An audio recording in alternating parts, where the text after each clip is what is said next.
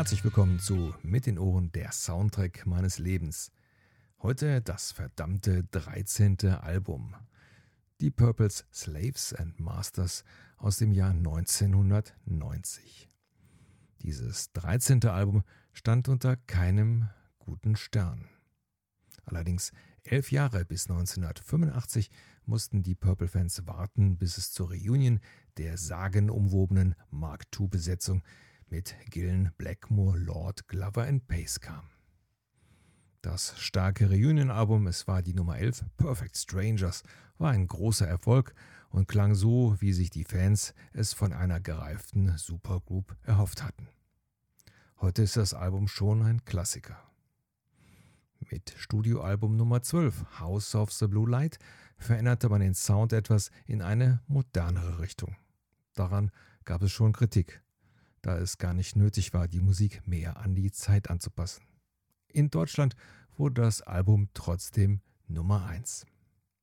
Von daher lief es eigentlich bei dem Schwergewicht des Rock. Eigentlich. Denn hinter den Kulissen kriegten sich anscheinend Richie Blackmore und Ian Gillen über die musikalische Ausrichtung in die Haare. Das alles wusste 1990 der normale Fan noch nicht. Das Internet war noch in seinen Kinderschuhen und die Printmedien veröffentlichten größtenteils nur das, was Künstler und Plattenfirmen an Informationen weitergaben. So war ich damals echt geschockt, als ich las, Ian Gillen hätte die Purple verlassen. Es dauerte gar nicht lange, da präsentierte man mit Jolin Turner den neuen Frontmann der Gruppe. Also ich habe damals auch nur den Kopf geschüttelt. Nicht, dass Jolien Turner ein schlechter Sänger war, ganz im Gegenteil. Er hatte ja schon von 1981 bis 1983 auf drei Studioalben von Richie Blackmore's Rainbow gesungen und hatte dort und auch bei den Touren einen echt guten Job gemacht. Aber als die Purple-Fan wurde einem klar, dass zu dieser Zeit Blackmore anscheinend die Marschrichtung der Band vorgab. Und die war mehr radiotauglicher Mainstream-Rock für den US-Markt, was ja auch schon die Tendenz bei den letzten Rainbow-Alben war.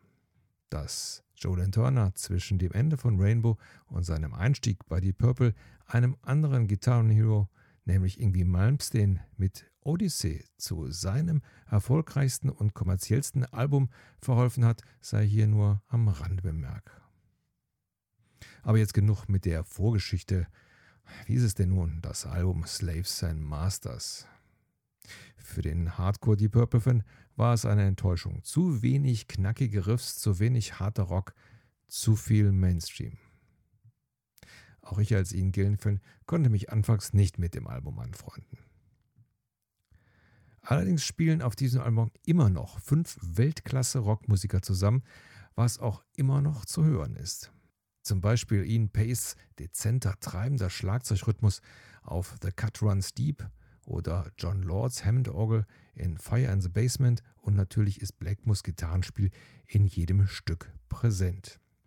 Die erste Nummer des Albums, King of Dreams, lief häufig auf MTV und das Video ist auch abrufbar auf der Beitragsseite zu diesem Podcast.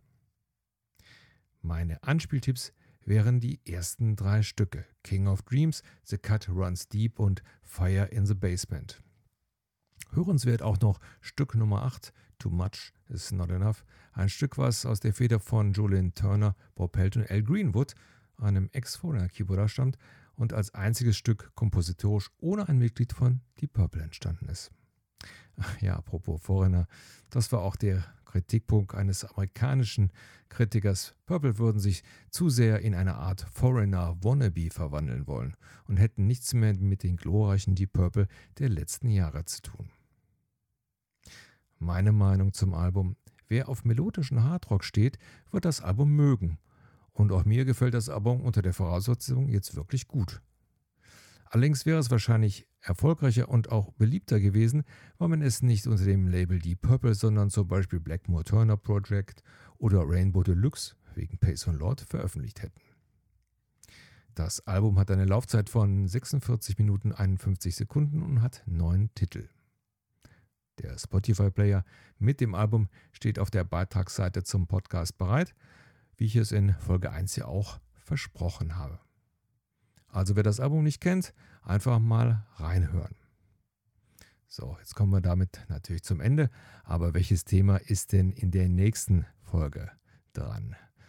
Ja, für die nächste Folge hat der Zufallsgenerator das Album Infest von Papa Roach ausgeworfen. Was ich ja sehr spannend finde, denn so hört man dann auch mal Alben, die man jahrzehntelang nicht mehr gehört hat. Also, bis zum nächsten Mal. Bis dann. Tschüss.